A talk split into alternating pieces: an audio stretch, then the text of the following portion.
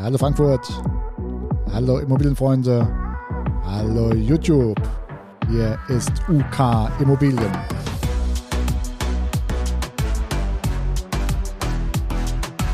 Der neuen Ausgabe Immobilien und mehr. Heute im Studio Uwe Kersten. Und wir sprechen über die neue CO2-Steuer in Deutschland. Was bedeutet das für Verbraucher und Unternehmen? Was ist die Steuer? Welche Kosten kommen da auf uns zu? Und wir werden konkrete Beispiele aufzeigen, welche Wohnungsgröße mit welchen finanziellen Mehrbelastungen zu kalkulieren hat. Also dranbleiben.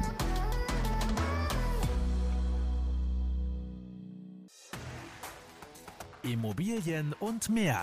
Der Podcast rund um die Immobilie. Für Immobilienbesitzer, Verkäufer, Vermieter und Investoren aus dem Rhein-Main-Gebiet.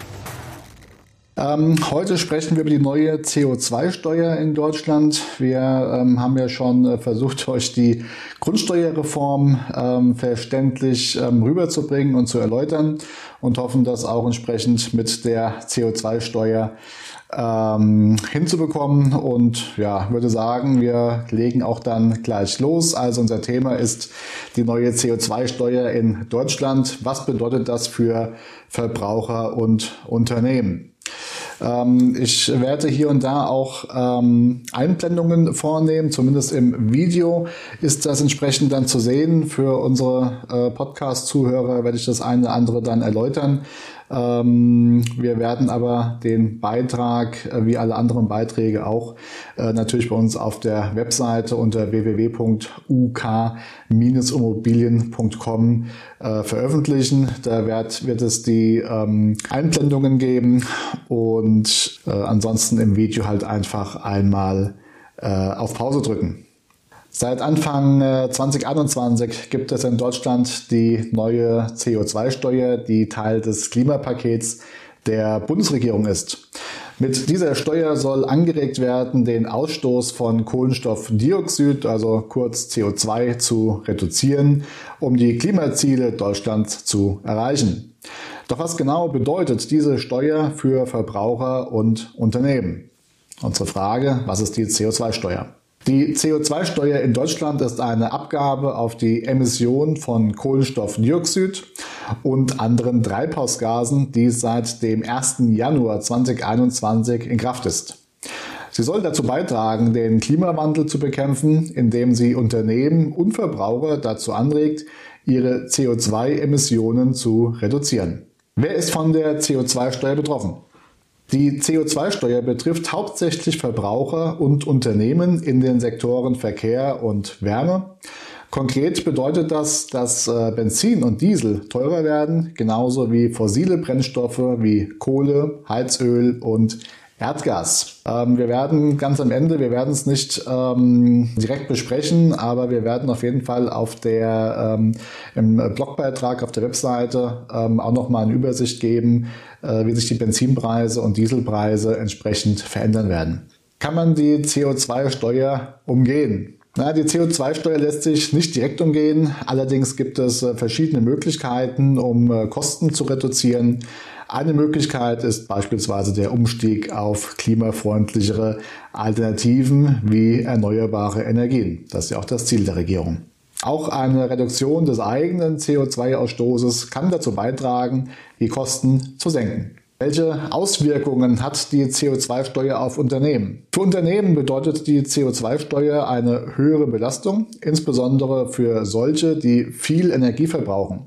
Die Kosten für die Energie werden steigen, was sich auf die Preise für Produkte und äh, Dienstleistungen auswirken kann. Allerdings können Unternehmen auch von staatlichen Förderungen und äh, Unterstützungen profitieren, wenn sie in klimafreundlichere Maßnahmen investieren. Was sagen Experten? Die Meinungen von äh, Experten zur CO2-Steuer gehen auseinander. Einige sehen sie als notwendiges Instrument, um den äh, Klimawandel zu bekämpfen. Andere kritisieren sie als zu gering oder nicht effektiv genug. Es bleibt abzuwarten, ob die CO2-Steuer tatsächlich dazu beitragen wird, die Klimaziele Deutschlands zu erreichen. Die CO2-Steuer in Deutschland wurde in äh, Preisstufen unterteilt, die eine schrittweise Erhöhung der Abgabe pro Tonne CO2 vorsehen. Die Bundesregierung verschiebt jedoch aufgrund der Energiekrise die Erhöhung des CO2-Preises im Jahr 2023 um ein Jahr nach hinten. So, da gibt es jetzt ähm, auch gleich eine Einblendung. Also zum Start der Steuer 2021 betrug die Abgabe äh, 25 Euro pro Tonne CO2. In den folgenden Jahren wird die Abgabe wie folgt erhöht und da ähm, blende ich euch jetzt mal was ein. Also 2021, äh, wie gesagt, 25 Euro ähm, pro Tonne. 2022 äh, sind wir bei 30 Euro pro Tonne CO2. 2023 äh, konstant ähm, wegen der Energiekrise, wie eben besprochen, ähm, auch 30 Euro pro Tonne CO2. 2024 steigt das dann auf 35 Euro pro Tonne CO2. 2025 sind wir bei 45 Euro pro Tonne CO2 und 2025 liegen wir bei 55 bis 65 Euro pro Tonne CO2. Wie gesagt, im Video eingeblendet, im Podcast jetzt nochmal kurz erläutert. Die Grafik ist übrigens von der Verbraucherzentrale gewesen. Die schrittweise Erhöhung der CO2-Abgabe soll Unternehmen und Verbraucher also dazu anregen, ihre CO2-Emissionen zu reduzieren und auf umweltfreundlichere Technologien umzusteigen. Ab dem Jahr 2026 soll die CO2-Abgabe dann anhand von Emissionsrechten festgelegt werden. Das bedeutet, dass äh, Unternehmen, die ihre Emissionen reduzieren, Emissionsrechte erwerben können, die ihnen erlauben, eine bestimmte Menge an CO2 auszustoßen. Unternehmen, die ihre Emissionen nicht reduzieren, müssen Emissionsrechte von anderen Unternehmen kaufen oder die CO2-Abgabe bezahlen. Die Einnahmen aus der CO2-Steuer fließen in einen Energie- und Klimafonds, der zur Förderung von Klimaschutzmaßnahmen und zur Entlastung von Verbrauchern und Unternehmen beitragen soll. Wie auch immer das aussehen mag.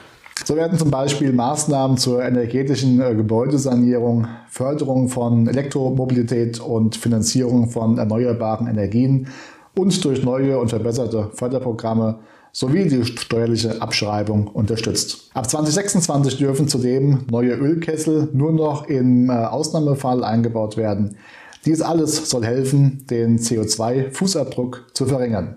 Kommen wir aber nun äh, für uns alle zu den wichtigen Themen äh, Kosten für Mieter und Vermieter. Um die ähm, gesetzten Klimaziele zu erreichen, werden fossile Energieträger wie Öl und Gas durch den CO2-Preis teurer.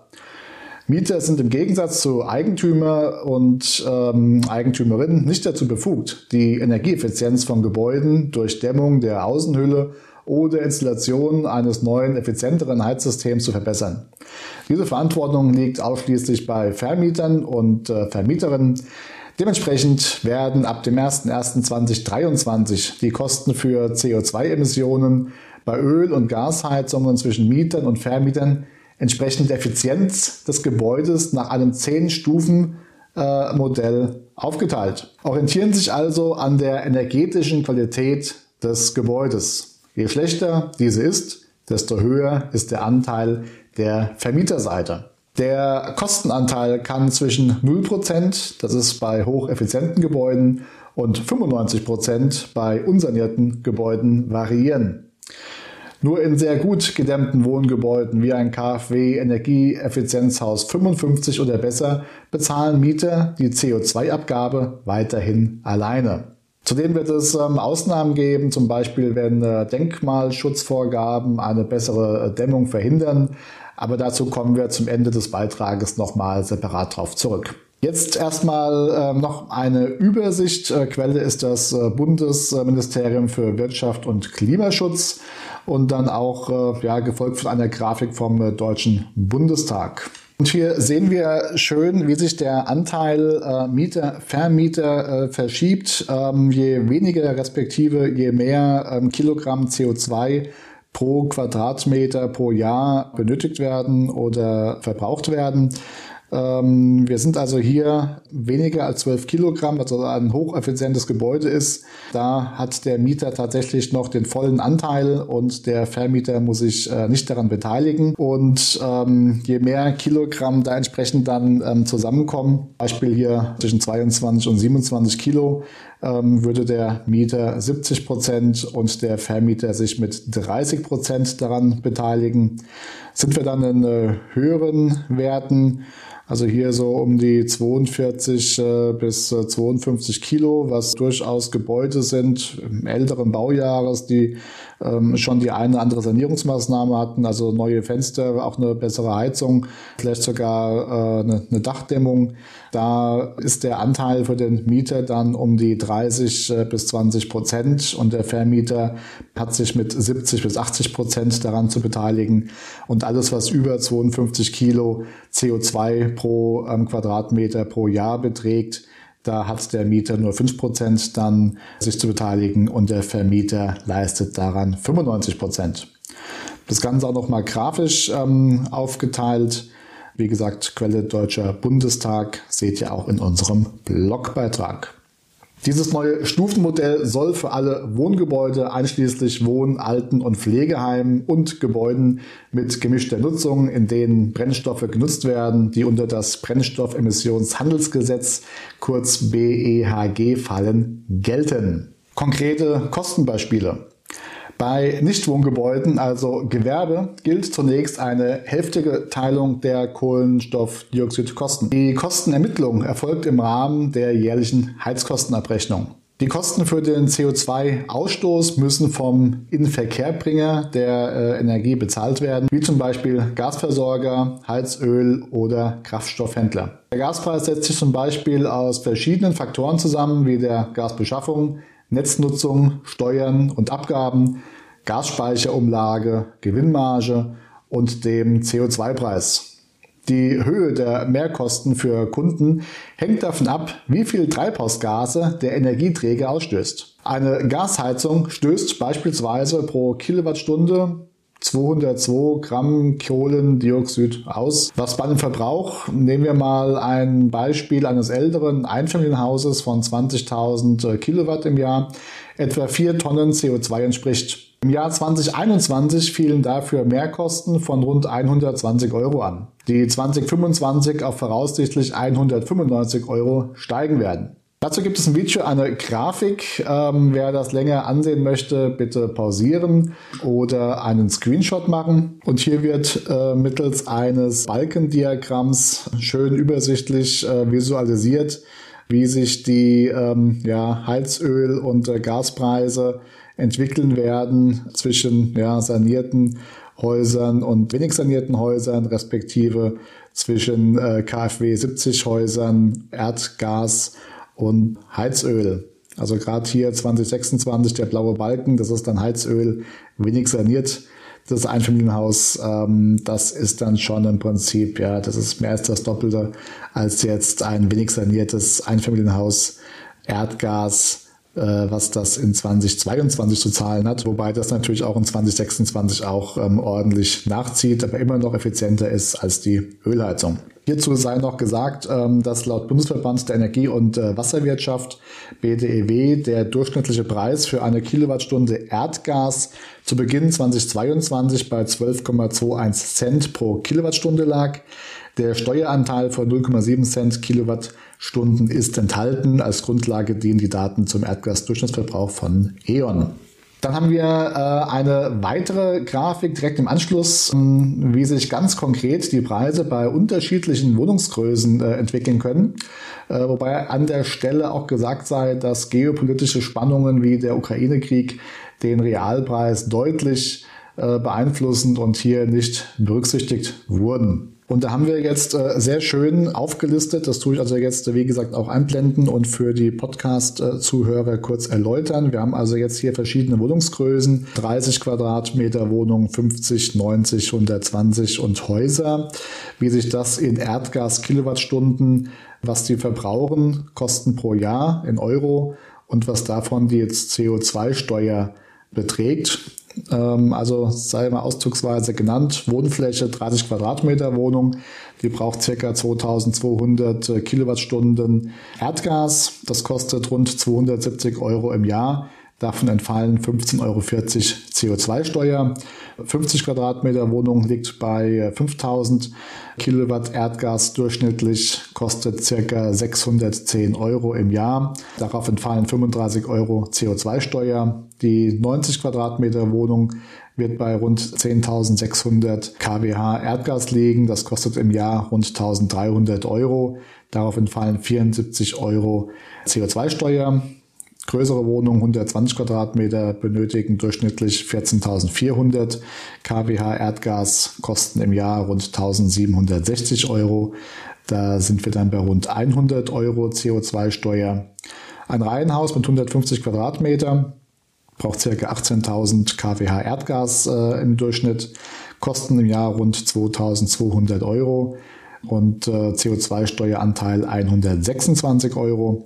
Und ein Einfamilienhaus mit 160 Quadratmeter verbraucht durchschnittlich 20.000 kWh Erdgas. Das kostet im Jahr 2.442 Euro, davon Anteil 140 Euro. Auch Heizen mit Öl führt zu höheren Kosten, da Öl pro kWh rund 266 Gramm CO2 ausstößt.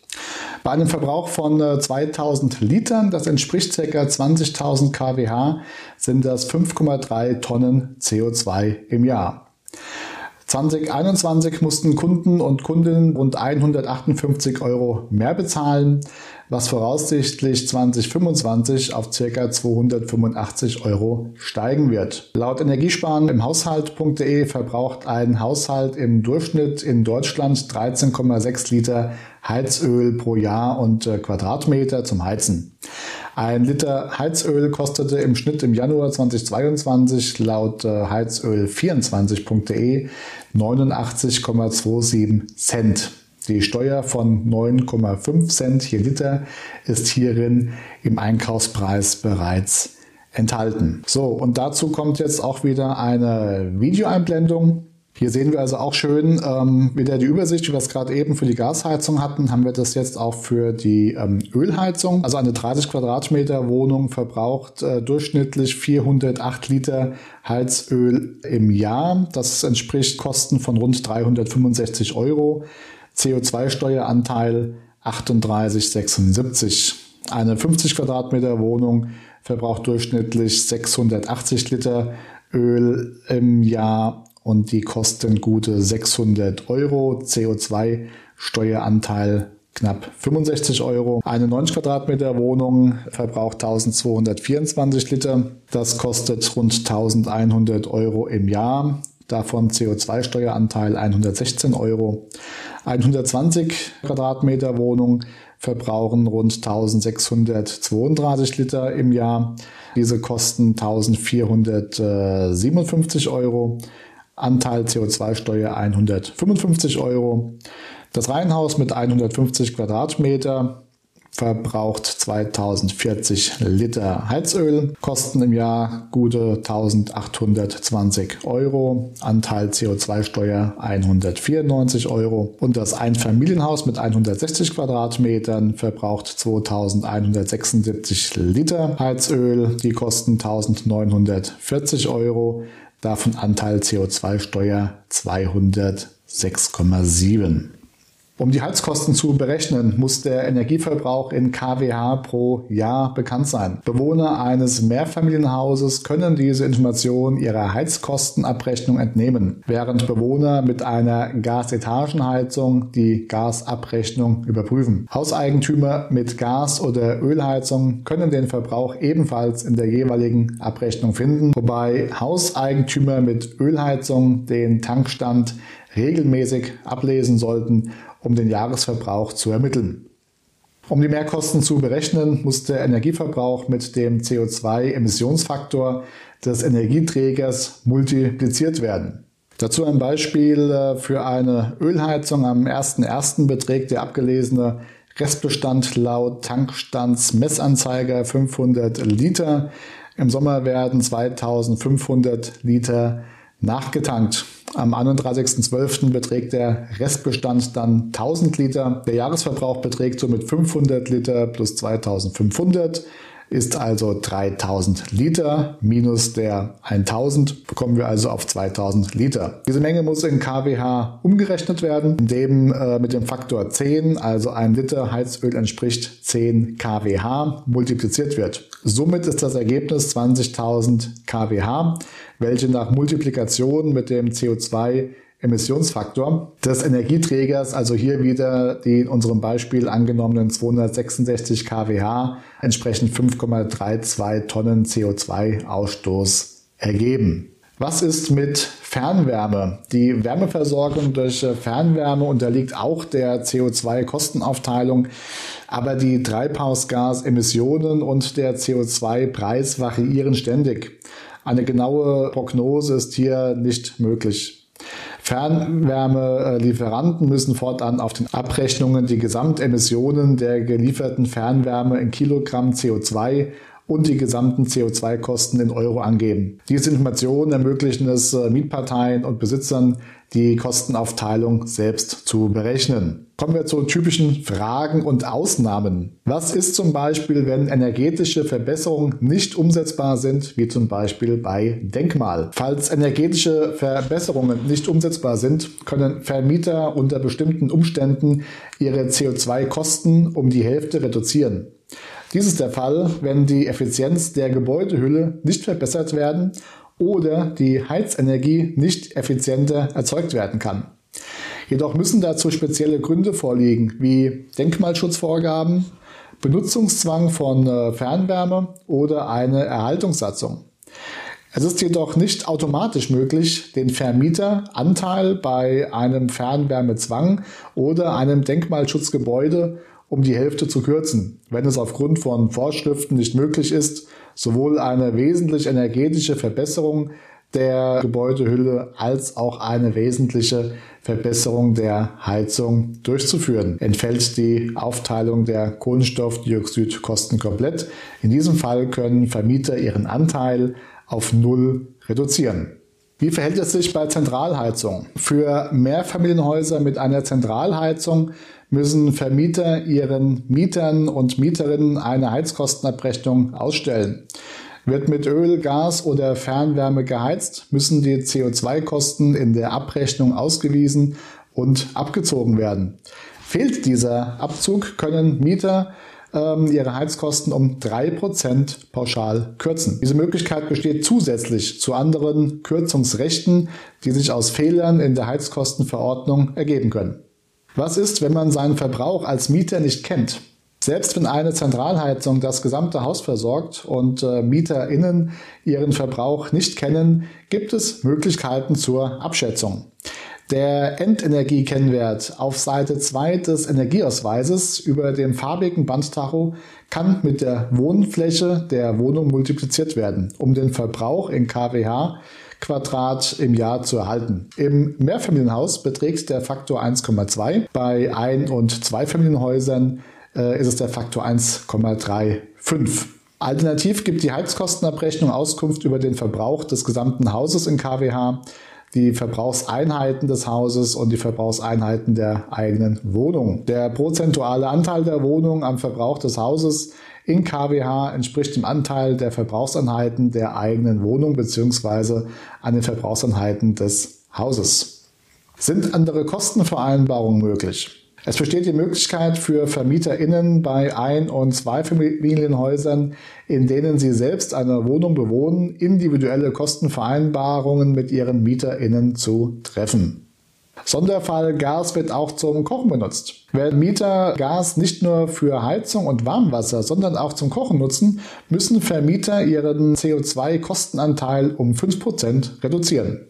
Wie ist das mit Biogas bzw. Bioheizöl? Biogas wird von einigen Gasanbietern als 100% klimaneutral beworben, da bei der Verbrennung nur so viel CO2 freigesetzt wird, wie die verwendeten Rohstoffe aufgenommen haben. Daher unterliegt Biogas nicht der CO2-Besteuerung. Bei Mischungen mit äh, Biogas fällt nur für den herkömmlichen Erdgasanteil der CO2-Preis an. Im äh, Gegensatz dazu besteht Bioheizöl nur teilweise aus erneuerbaren Rohstoffen und wird deshalb noch mit ja, hohem Maße besteuert. Eine Bezeichnung für Bioheizöl mit einem Anteil von 3 bis 5,9 Volumenprozent an erneuerbaren Rohstoffen ist Heizöl ELA Bio 5. Das A steht hierbei für alternativ. Bioheizöl mit äh, maximal 10,9 Volumenprozent an erneuerbaren Rohstoffen wird als Heizöl ELA Bio 10 bezeichnet. Sonderfall Gastherme. Da haben wir ja auch sehr viele davon. In zahlreichen älteren Mehrfamilienhäusern wird anstelle einer Zentralheizung mit Gasthermen oder Gaseinzelöfen innerhalb der Wohnung geheizt. In diesen Fällen schließt der Mieter direkt mit dem Gasversorger seiner Wahl einen Liefervertrag ab und ist somit Selbstversorger, unabhängig von seinem Vermieter. Der Vermieter hat keinen Einblick in den Gasverbrauch des Mieters und kann daher keine Abrechnung vornehmen. Wenn der Mieter jedoch den Vermieter an den CO2-Kosten beteiligen möchte, muss er selbst aktiv werden und die Kosten mit ihm abrechnen. Dies ist in Textform zu erbringen und muss innerhalb sechs Monaten nach der Versorgeabrechnung dem Vermieter mitgeteilt werden. Versäumt der Mieter diese Frist, so ist die Forderung verjährt. Wie heizt Deutschland? Ein überwiegender Teil der deutschen Haushalte wird mit Öl- und Gasheizungen betrieben und stammen hauptsächlich aus den 90er Jahren. Es wird also bald entsprechender Investitionsbedarf auf Immobilieneigentümer zukommen. Dazu haben wir auch wieder eine Einblendung vom Statistischen Bundesamt Beheizung von Wohnraum in Deutschland aus dem Jahr 2021, wo die Altersstruktur der Ölheizungen in Jahren und der Altersstruktur Gasheizung, Heizöl und Gas. Dann haben wir noch zwei Einblendungen und zwar einmal, wie wirkt sich die CO2-Steuer auf die Öl- und Gaspreise aus. Quelle davon ist energie-experten.org. Da wird jetzt nochmal der Preisanstieg von Heizöl und Erdgas dargelegt. Nehmen wir hier mal 2023 als Beispiel. Da hatten wir gesagt, 30 Euro ähm, ist der Preis für CO2 pro Tonne. Das entspricht einem Preiseinstieg Heizöl von 9,5 Cent je Liter und bei Erdgas 0,7 Cent die Kilowattstunde. Und das wird dann 2026 bei 55 Euro je Tonne sein. Das entspricht einem Preisanstieg Heizöl von 17,4 Cent äh, je Liter und bei Erdgas 1,3 Cent je Kilowattstunde. Das, wie gesagt, seht ihr in unserem Blogbeitrag und eingeblendet im Video. Ja, und dann nochmal die Einblendung, wie wirkt sich die CO2-Steuer auf die Tankpreise aus. Da hat der ADAC ausgerechnet, wie sich die CO2-Steuer auf die Kosten für Benzin und Diesel auswirkt. Die Einblendung ist äh, nur im Video sowie in unserem ähm, Eigentümer Weltblog unter www.uk-immobilien.com im Reiter Eigentümer ersichtlich. Habt ihr weitere Fragen? Schreibt uns gerne in die Kommentare. Dann folgen jetzt noch einige Zusammenfassungen, welche zum äh, Thema ähm, passend sind. Entlastung durch Abschaffung der EEG-Umlage. Zum Ausgleich der Mehrbelastung bei fossilen Energien wurde eine Entlastung beim Strompreis umgesetzt. Ab dem 1. Juli 2022 wurde die EEG-Umlage abgeschafft, was zu einem deutlichen Rückgang staatlich vorgegebener Steuern, Abgaben und äh, Umlagen führte. Diese Maßnahme erfolgte jedoch auch aufgrund der allgemein steigenden Kostenbelastung bei Strom. Trotz Abschaffung der EEG-Umlage ist der Strompreis im Jahr 2022 aufgrund der internationalen Energiepreiskrise infolge des russischen Angriffs in der Ukraine um etwa 25 Prozent gestiegen. Förderung äh, energetischer Sanierungsmaßnahmen. Die Sanierung von Wohngebäuden wird über Förderprogramme und steuerliche Abschreibung unterstützt. VermieterInnen können eine Modernisierungsmieterhöhung andenken sowie Fördermittel für die energieeffiziente Sanierung beantragen. Gebäudeenergiegesetz, das GEG, erschwert Einsatz von Ölheizungen. HauseigentümerInnen müssen ab 2026 damit rechnen, dass neue Ölheizungen nur noch in Ausnahmefällen erlaubt sind wie es im GEG festgelegt ist. Ölkessel spielen im Neubau ohnehin keine Rolle mehr, wenn eine Ölheizung mindestens 30 äh, Jahre alt ist und mit veralteter Technik heizt, muss der Energieträger ab 2026 gewechselt werden. Eine Ölheizung darf nur in ein Gebäude eingebaut werden, wenn es dem Neubaustandard entspricht. Das GEG wird 2023 novelliert und es sind wesentliche Verschärfungen geplant. Ab 2024 wird der Einsatz von fossilen Energien beim Heizen erschwert und es wird ein Anteil von 65 Prozent erneuerbaren Energien gefordert werden. Da sind ja auch gerade die Gemüter am Hochkochen und der Herr Habeck hat sich da ja einiges ausgedacht und da kommt auch schon Gegenwind von der FDP. Also da wird man schauen äh, müssen, wie sich das tatsächlich dann entwickelt. Aber das sind jetzt mal so die gesetzlichen Grundlagen. Dann veränderte Regelung zum Energieausweis. Ähm, seit 2020 äh, sieht das GEG eine veränderte Regelung zum Energieausweis vor. Zusätzlich zum Energieausweis äh, muss ein Wert der CO2-Emissionen für die Beheizung des Gebäudes im Ausweis genannt werden. Energieausweise sind weiterhin zehn Jahre gültig und Ausweise, die bis Mitte 2020 ausgestellt wurden, müssen keine Angaben zu den CO2-Emissionen enthalten. Die Einstufung der Energieeffizienz des Gebäudes findet sich auf dem farbigen Bandtacho und kann bei älteren Ausweisen anders ausfallen. Zum äh, Vergleich kann man den Endenergiebedarf des alten Ausweises in Relation mit dem neuen Standard nehmen. Übrigens war 2009 im Energieausweis 100 kWh ein typischer Wert für einen Standardneubau und äh, ja, was auch schon super gewesen ist äh, und dieses Gebäude auch in der Regel ein gutes Raumklima aufwies. Schaut man auf neue Ausweise, wo die 100 kWh heute stehen und zwar nicht mehr im grünen, sondern schon im gelben Bereich, wird einem wirklich übel, da so ein Haus, was äh, von der Bautechnik die letzten 14 Jahre sicherlich nicht schlechter geworden ist, nun suggeriert, energetisch sanierungsbedürftig zu sein. Das dürfte sich nach den neuen GEG äh, Regeln weiter in Farbrichtung Orange orientieren, damit der Novellierung 2022 zu 2023 ein Gebäude mit den identischen Daten mal gleich um 70 kWh schlechter dargestellt wird als zum Vorjahreswert. Das muss man sich mal auf der Zunge zergehen lassen. Und da bin ich schon an Orange dran und je nachdem, was man sich äh, nun noch so ausdenkt, kann so ein doch neues und gutes Haus schon zum roten Bereich tendieren. Ob das alles so gesund ist, wie denkt ihr darüber? Schreibt es uns gerne in die Kommentare. Insgesamt lässt sich sagen, dass die neue CO2-Steuer eine wichtige Maßnahme im Kampf gegen den Klimawandel ist, die jedoch Auswirkungen auf Verbraucher und äh, Unternehmen hat, die heute nicht wirklich alle absehbar sind. Um die Kosten zu senken, sollten äh, Verbraucher und äh, Unternehmen auf klimafreundliche Alternativen setzen, wie auch immer das möglich ist. Ja, grundsätzlich ist es das, was wir euch ähm, erläutern wollten und hoffen, es äh, verständlich äh, genug gemacht zu haben. Es sind äh, noch Fragen, Anregungen, schreibt gerne in die Kommentare. Wenn ihr kein Video mehr verpassen wollt, lasst gerne ein Abo da. Ansonsten bedanken wir uns für die Gastfreundschaft in euren Räumlichkeiten und würden uns freuen, wenn ihr beim nächsten Mal wieder einschaltet. Bis dahin, Uwe Kirsten von UK Immobilien. Das war Immobilien und mehr der Podcast rund um die Immobilie. Weitere Infos zu den Themen Verkaufen, Vermieten und Immobilienbewertung findet ihr auf unserer Homepage uk-immobilien.com. Wenn euch diese Folge gefallen hat, lasst uns gerne eine Bewertung da und abonniert den Channel, um keine neue Folge zu verpassen.